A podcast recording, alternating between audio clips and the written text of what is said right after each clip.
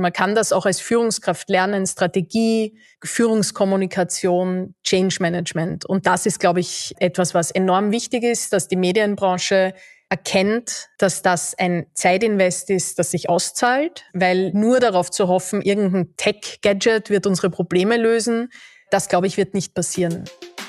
Echte Insights aus der Medienbranche. Hier sind deine Innovation Minutes. Direkt aus dem Media Lab Bayern.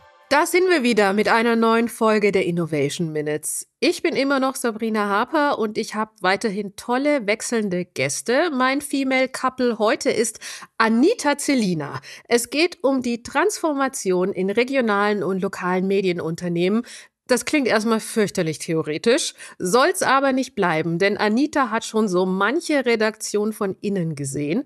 Sie war Mitglied der Unternehmensleitung bei der NZZ, also der neuen Züricher Zeitung. Sie war stellvertretende Chefredakteurin vom österreichischen Der Standard und vom Deutschen Stern.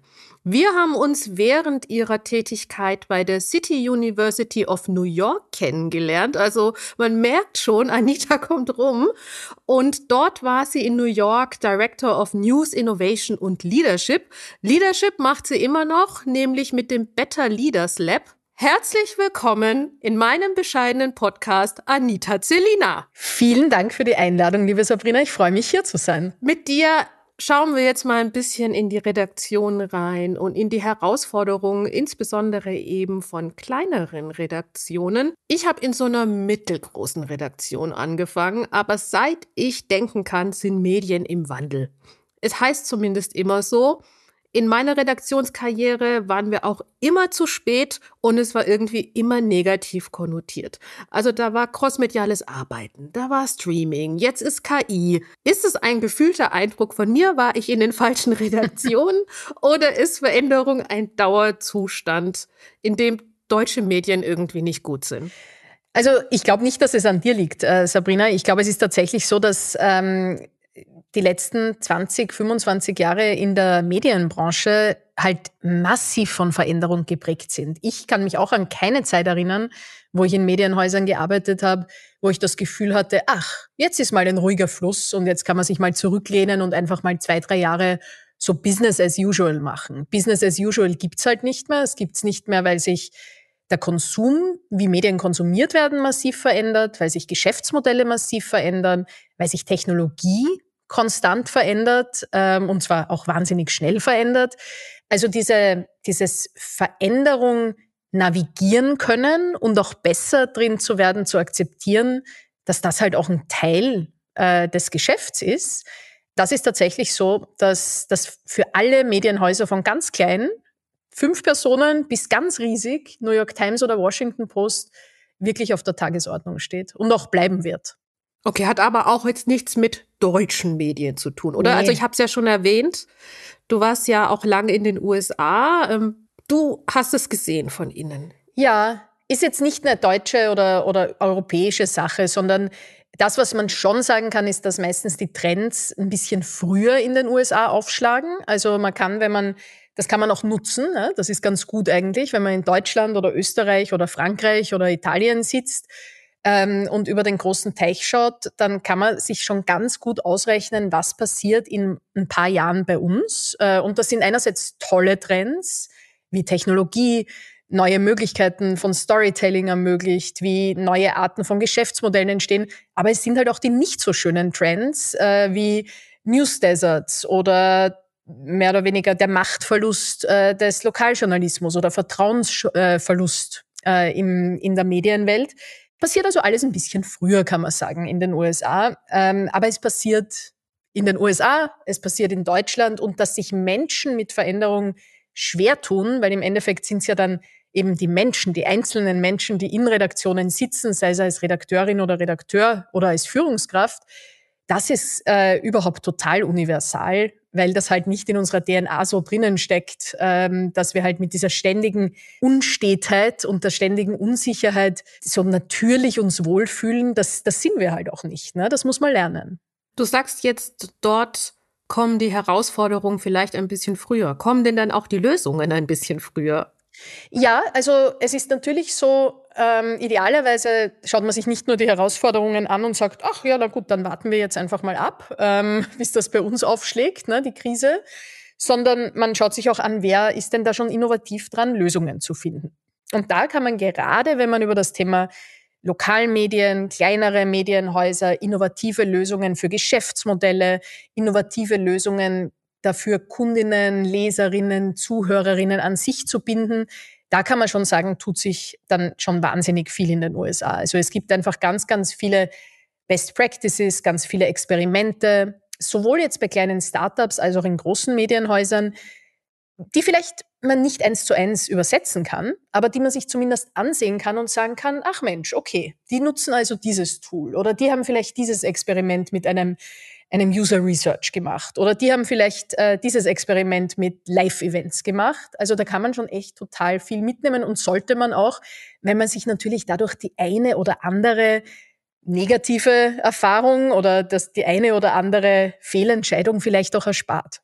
In den USA wird ja oft die Washington Post zum Beispiel genannt oder New York Times ist eben auch so was Großes. Also wenn ich mir jetzt vorstelle, ich bin so ein kleines Medienhaus mit fünf Menschen oder mit zehn, lass es 40, 50 sein, was äh, daran gemessen immer noch wenig wäre. Und an denen soll ich mich orientieren. Dann ist ja so der erste Impuls, ja, aber die haben ja viel mehr Leute und die haben viel mehr Power und die haben viel mehr Infrastruktur. Das, das ist doch, ich sag mal, utopisch, mich daran zu orientieren. Oder vielleicht doch nicht. Ist eine gute Frage. Also ich glaube, es ist beides hilfreich. Ne? Also sich einerseits die ganz großen, die ganz modernen, die ganz innovativen anzusehen und zu sagen, wie machen es denn die, die wirklich das Geld, die Ressourcen, die wegweisende Denke haben, um diese Medienwelt neu zu erfinden. Aber man muss natürlich realistisch sein, dass man dann nicht, wenn man nicht dieselben Ressourcen, dieselbe Zeit, dieselben Teams, äh, äh, dasselbe Investmentkapital hat, dass man dann natürlich nicht einfach schnippt mit den Fingern und morgen die New York Times wird oder CNN wird. Ne? Trotzdem kann es, finde ich, als Inspiration und auch als Aspiration, also einfach, was ist überhaupt möglich, äh, total wichtig sein, sich das anzusehen. Die andere Frage ist, was sind Best Practices, wo ich unmittelbar was für mich mitnehmen kann. Und da ist es natürlich viel sinnvoller, sich Best Practices anzusehen, mit denen man irgendwas gemeinsam hat. Wo man also zum Beispiel sagt, hey, ich habe da ein Lokalmedium in den USA identifiziert, die auch sehr stark auf, ich weiß nicht, Events setzen. Und das haben die aus ihren Events gelernt und das haben die während Corona gelernt und so haben die ihre Erlösstruktur dadurch verändert. Oder ich schaue mir vielleicht ein, ähm, ein Podcast-Studio äh, an, das, äh, das irgendwo im Ausland operiert und mit ein paar kleinen Podcasts arbeitet und daraus ein Geschäftsmodell gebaut hat. Also idealerweise für Best Practices, die man dann wirklich anwenden kann, sucht man sich natürlich Beispiele aus, die mit einem auch was gemeinsam haben. Äh, wenn man da reingeht und das Gefühl hat, ach, wir müssen jetzt nur ein bisschen innovativer werden und ein paar tausend Euro rein investieren und werden dann morgen die New York Times, dann wird es natürlich nicht klappen. Also es hat beides seine Berechtigung, aber für unterschiedliche Zwecke, würde ich mal sagen. Wir sprechen jetzt ja quasi von so einer aktiven Herangehensweise, was Innovation angeht, was Wandel angeht. Jetzt hat sich aber was getan im letzten Jahr insbesondere. Äh, ich spreche von künstlicher Intelligenz. Du kannst es dir fast schon denken. Also ich hatte den Eindruck, dass künstliche Intelligenz so ein bisschen alle aus diesem Ich will Innovation, ich will Wandel rausgerissen hat und man stand plötzlich vor dem, okay, der Wandel ist jetzt knallhart da. Also nicht, dass man mich falsch versteht. Natürlich war der auch schon davor da, aber man hat sich vielleicht noch so ein bisschen drum herum gedrückt und jetzt war plötzlich so, KI ist da, alle sprechen über ChatGPT, jeder benutzt das, jeder will das anwenden. Also ich komme quasi aus meiner vielleicht Lean-Back-Position raus und muss jetzt wirklich irgendwie was reißen und ich muss unbedingt was mit KI machen, ging ja dann so die Angst durch. Findest du, dieses KI-Thema hat da jetzt nochmal befeuert? Und wenn ja, wo siehst du da denn jetzt Chancen, Möglichkeiten für die Medienwelt? Also ich finde es ganz spannend, dass diesmal die Medien relativ schnell, da, da würde ich mich deiner Einschätzung anschließen, relativ schnell erkannt haben, das ist ein großes Thema für uns. Im Vergleich auch zu so vergangenen Trends, ne? wenn ich denke, wie lange es gedauert hat, bis tatsächlich Medienhäuser echt sich umgestellt haben, und vielleicht sind manche sogar noch dabei, auf Mobile First zu akzeptieren, dass der Großteil ihrer Userinnen und User sie nicht mehr über einen großen Screen sehen wird. Oder dass Video und visuelles Storytelling wichtiger werden. Ich meine, da stecken ja ganz viele Medienhäuser noch drinnen und sagen vielleicht, ja, irgendwie wissen wir es schon, aber so richtig sind wir noch nicht da. Ne?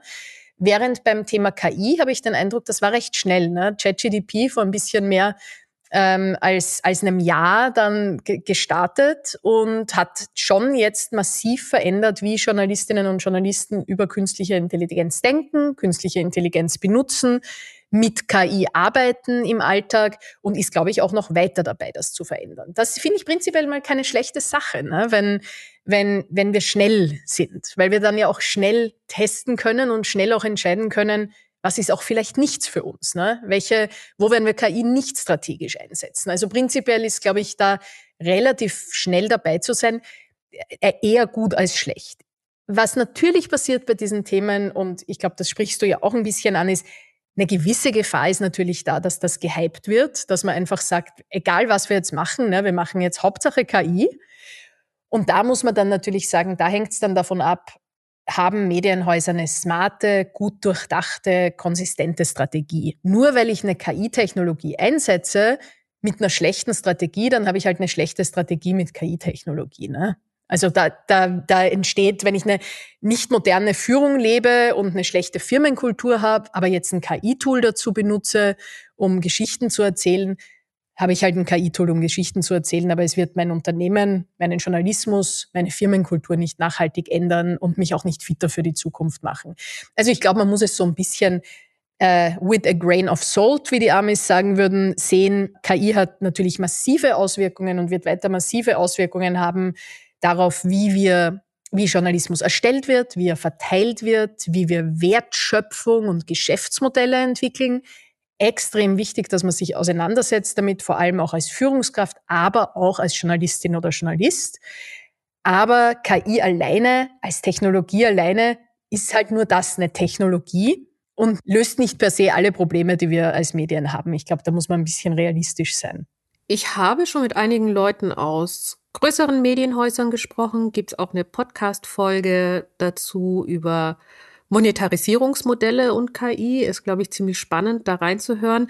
Die Quintessenz ist eigentlich auch, man muss es testen, man muss es probieren und verschiedene Ansätze entwickeln. Also da geht es ja auch viel um Daten zum Beispiel, die man anschaut. Wie kann man ein besseres journalistisches Produkt vielleicht stricken, weil man jetzt die Möglichkeit hat, Daten besser zu evaluieren. Es ist nicht nur der, der Chat-GPT, der dir einen Text schreibt. Ich glaube, ja. das ist ganz, ganz wichtig.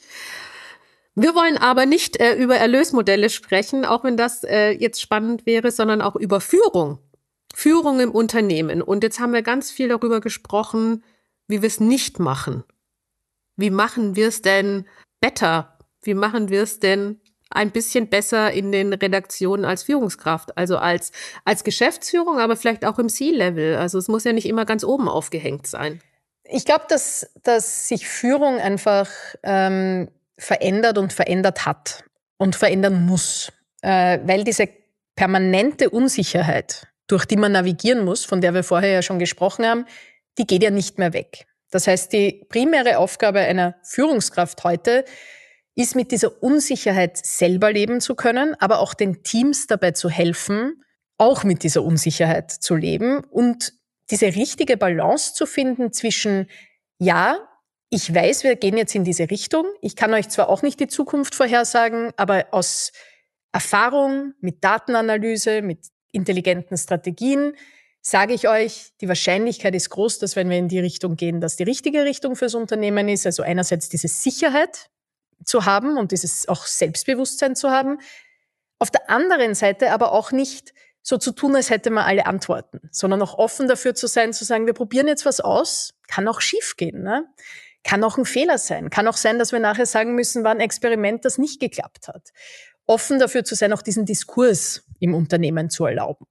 Und diese Balance ist, glaube ich, gar nicht so einfach zu finden, gerade für Führungskräfte, die, ich sage das jetzt mal so, aus einer alten Welt noch kommen, wo Stärke ja oft bewertet war als lässt keinen Widerspruch zu und äh, weiß ganz genau hundertprozentig, wo man hin muss und erlaubt keine Widerrede, So ist es halt nicht mehr. Ne? Und ich glaube, dass da eine, eine neue Generation von Führungskräften oft schon eben anders über Führung denkt, dass wir aber noch jetzt sehen in vielen Verlagen, Medienhäusern, Medienunternehmen, dass da oft ein Kulturkonflikt auch einfach da ist. Weil die Art, wie Führung früher verstanden wurde, eben für diese sehr volatile, sehr interaktive, auch sehr gleichberechtigte Welt manchmal gar nicht mehr so gut passt und diese neue Art der Führung manchmal gar nicht so einfach zu erlernen ist.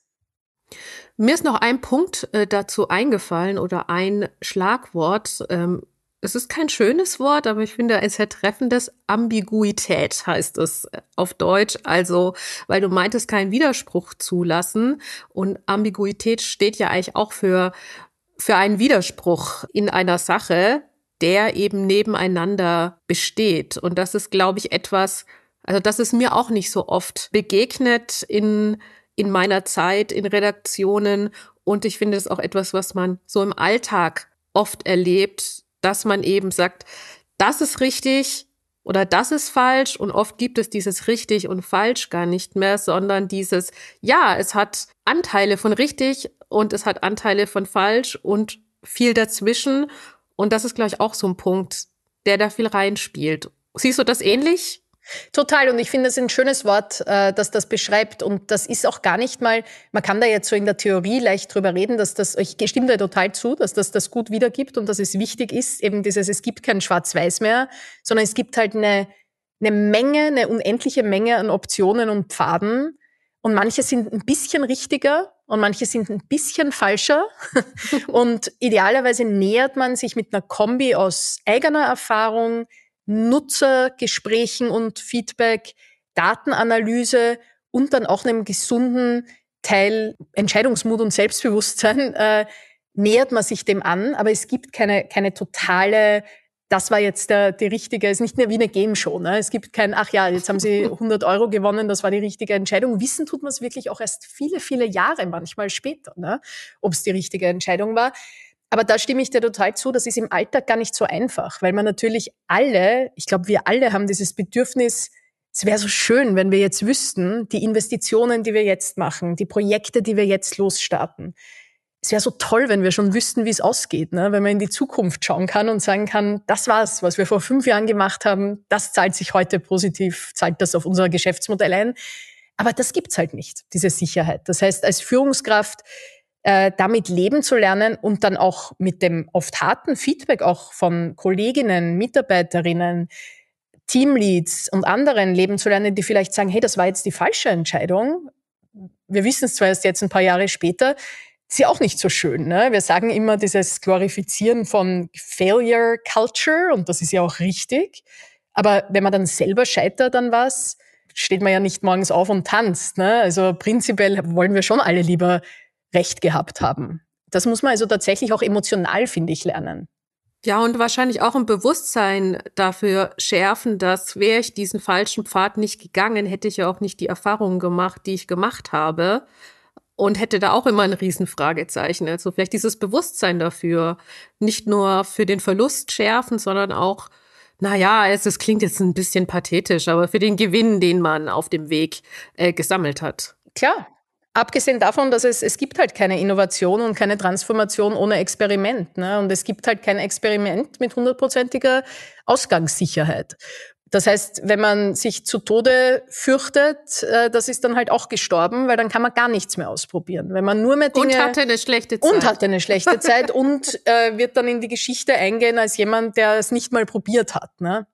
Also das ist, glaube ich, wirklich was. Damit muss man einfach. Das heißt jetzt nicht, dass man wild herum experimentiert. Ich äh, hatte mal mit, äh, mit, mit Lina Team äh, einen Podcast gemacht, wo wir über die, darüber geredet haben, dass Innovation nicht sein sollte, einfach nur Spaghetti at the wall, äh, also Spaghetti an die Wand zu werfen und zu schauen, was, was kleben bleibt, sondern natürlich schon besser strategisch gemacht wird. Aber Experiment gehört dazu und ein gewisser Mut auch ähm, mal was zu machen, wo man eben noch nicht weiß, wie es ausgeht, gehört auch dazu, weil wir können halt alle nicht, selbst mit den besten Forecast-Methoden, selbst mit den besten Innovationsmethoden, in die Zukunft sehen können wir alle nicht. Du hast vorhin erwähnt, Es gibt noch so einen, alten Führungsstil, vielleicht nicht so einen Führungsstil mit viel Mut. Und ich musste da eine konkrete Situation denken aus meiner Vergangenheit. Es würde mich mal interessieren, was du dazu sagst. Also ich habe viel Zeit beim Radio verbracht und dort gab es eben immer diese Playlisten von Musik und diese Musik wurde zusammengestellt, so dass es quasi dem, dem größten Durchschnitt gefällt. Also es gab diese Musiktestings, die sind, glaube ich, heutzutage tatsächlich immer noch so, dass Menschen zu Hause angerufen werden ähm, und gefragt werden, wie finden Sie dieses Lied und wie finden Sie dieses Lied und dann schaut man, kommt es gut an oder nicht. Danach wurde die Musik ausgewählt und so eine Anekdote, die mir geblieben ist, also jetzt erkennt man, wie lange das zurück ist. Es gab dieses Lied Happy von Pharrell Williams und es hat ganz schlecht getestet. Es hieß immer, wir haben es wieder in die Playlist gepackt, aber es hat wieder schlecht getestet, wir nehmen es wieder raus. Und dann wurde es wieder getestet und irgendwann wurde es in die Playlist gepackt, weil sich dann doch irgendwie ein gewisser Prozentsatz an dieses Lied gewöhnt hatte. Und so kam es in die Playlist und so wurden eben die ganzen Playlisten gemacht mit, was gefällt den meisten und das wird gespielt. Wenn ich das jetzt äh, mir heute überlege, finde ich das irgendwie so ein bisschen crazy, wenn ich daran denke, dass man auf Streaming-Plattformen sich alles individuell zusammenstellen kann. Und wenn ich da an äh, Radiostationen denke, dann ist aus meiner Sicht nicht der Mehrwert die Musik. Oder vielleicht könnte sie es sein in einem anderen Rahmen. Ich weiß es nicht. Da sind wir wieder bei Innovation und Mut und Testen und Veränderung. Und der andere Mehrwert sind doch die Menschen, die da arbeiten und die Geschichten, die erzählt werden und wie sie erzählt werden. Und ich meine nicht die lustigste Morning Show von XY, sondern das Ganze drumherum. Wenn wir mal bei so einem konkreten Beispiel bleiben, um das jetzt mal äh, zum Punkt zu bringen, wie ist denn so deine Einschätzung, was so diese Radiowelt angeht und diese Formate? Also ich glaube total dran an das, was du sagst. Reine Automatisierung, reine datengetriebene, sozusagen algorithmische Steuerung. Ja, natürlich kann man das smart einbauen in Produkte, man kann das smart einbauen in Apps etc. und ist auch natürlich auch total wichtig. Aber tatsächlich geht's bei Medien viel ums Kuratieren. Genauso wie es beim Radio viel ums Kuratieren geht. Da geht es darum, dass jemand diese Show moderiert, mit dem oder mit der man sich irgendwie auf irgendeine Art identifizieren kann oder meinetwegen auch gar nicht identifizieren kann und sagt, Mensch, schrecklich, jetzt ist das wieder, der, der spielt immer diese Sachen oder die hat der, so ein, die ist so ein Fan von dem, damit kann ich ja gar nicht umgehen. Aber in jedem Fall erzeugt es eine Emotionalität. Und ich, wir wissen, das kann man auch tatsächlich wissenschaftlich nachprüfen, Menschen entscheiden sich für Produkte aus Emotion oder aus sozialem Zugehörigkeitsgefühl oder dabei sein wollen Gefühl. Emotion kann positiv, negativ, Freude, Angst, besser informiert sein wollen, also kann alles Mögliche sein. Aber Menschen entscheiden sich nicht, Menschen sind kein Algorithmus. Ne? Mhm. Menschen entscheiden sich nicht für ein Medium oder für ein Abo oder für einen Radiosender, weil sie sich ausgerechnet haben, wie viel Prozent der Lieder auch in ihrer persönlichen Playlist sind. Ne? so toll das ist, wenn man das auf Spotify haben kann. In Wirklichkeit ist da der menschliche und der emotionale Aspekt dieses Kuratierens, dieses Einordnens, dieses Bedürfniserfüllens extrem wichtig. Und ich glaube auch darum nicht an diese weil wir vorher schon über KI gesprochen hatten, an diese Untergangsszenarien wird uns alles ersetzen und Journalismus gibt's nicht mehr und Moderation gibt's nicht mehr und Kuratieren gibt's nicht mehr.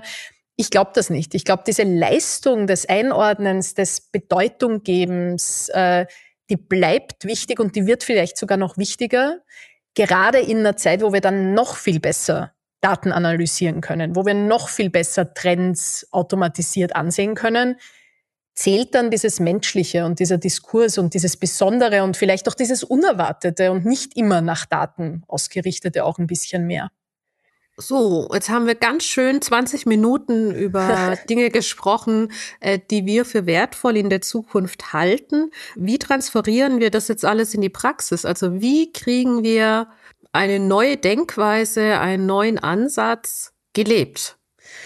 Ich glaube tatsächlich, dass und darum habe ich mich ja in den letzten Jahren vor allem dem Thema Weiterbildung und Führungskräfteentwicklung äh, gewidmet und tue es auch jetzt noch, dass man lernen kann, mit Veränderung umzugehen. Man kann lernen, Mitarbeiterinnen und Mitarbeiter besser mitzunehmen. Man kann lernen, in dieser ganzen stressigen Zeit, wo man eben nicht genau weiß, was ist die Lösung, trotzdem ruhig zu bleiben und trotzdem strategisch zu bleiben und der Versuchung zu widerstehen, eben zu sagen, wow, es hat eine Woche lang nicht funktioniert, wir müssen es abdrehen, das wird nichts mehr, sondern da auch eine gewisse Geduld zu behalten. Man kann das auch als Führungskraft lernen, Strategie, Führungskommunikation, Change Management. Und das ist, glaube ich, etwas, was enorm wichtig ist, dass die Medienbranche erkennt, dass das ein Zeitinvest ist, das sich auszahlt, weil nur über Technologieinnovation, nur darauf zu hoffen, irgendein Tech-Gadget wird unsere Probleme lösen, das, glaube ich, wird nicht passieren. Also Kulturwandel in Medienunternehmen, Strategiewandel und vor allem eben auch diese neue Art der Führung sind da einfach Bausteine, die dazugehören, um diese Transformation gut hinzubekommen. Und wir können es ja verraten, äh, was wir uns so überlegt haben, weil dieser Podcast ist ja Teil vom Media Lab und das Media Lab lernt auch immer dazu. Und eine große Chance, ein großes Novum ist so eine längere Kooperation mit dem Journalismus Lab NRW. Also Bayern und NRW machen jetzt was zusammen und eben auch Anita Zelina mit dem Better Leaders Lab. Und was es genau ist, Anita, das verrätst du uns.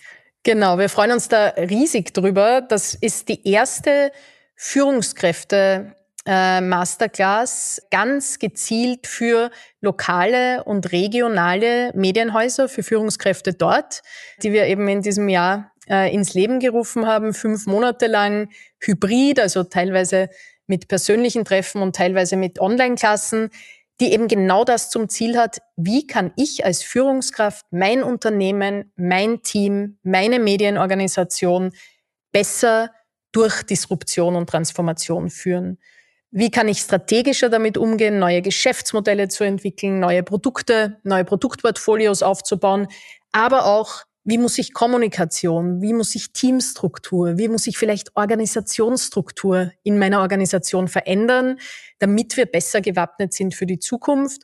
Und was mich daran besonders freut, ist, dass es das erste Programm ist, das sich wirklich auf lokal und regional spezialisiert. Das sind einfach ganz besondere Herausforderungen und sind halt auch Medienhäuser, die oft ein bisschen weniger Aufmerksamkeit kriegen und oft ein bisschen weniger Unterstützung bekommen. Und ich freue mich sehr darüber, dass wir das gemeinsam machen. Ich pack den Link selbstverständlich in die Show Notes und Anita hat es gesagt, man ist auch in Präsenz. Ich glaube, insgesamt dreimal ist geplant genau. vor Ort, zumindest noch. Ähm, dann trifft man vielleicht auch uns und kann uns erzählen, wie man diese Podcast-Folge fand. Genau. Äh, von daher, Anita, vielen, vielen Dank für deine Zeit bis jetzt. Wir sehen uns bestimmt in Zukunft wieder und vielen, vielen Dank für die Insights. Ja, danke für die Einladung, liebe Sabrina. Das waren die Innovation Minutes für heute, wann immer uns du gehört hast. Folge diesem Podcast, um immer informiert zu bleiben. Wir sprechen über Innovation, Zukunft und wohin sich die Medien entwickeln können. Ich freue mich auch über eine Bewertung, am besten eine gute. Ich wünsche dir noch einen schönen Tag und viel Erfolg in allem, was du tust. Das waren deine Innovation Minutes, direkt aus dem Media Lab Bayern. Du willst mehr? Dann besuche uns auf media-lab.de und starte dein eigenes Projekt. Last but not least. Dieser Podcast ist möglich, weil wir tolle Unterstützer und Unterstützerinnen haben.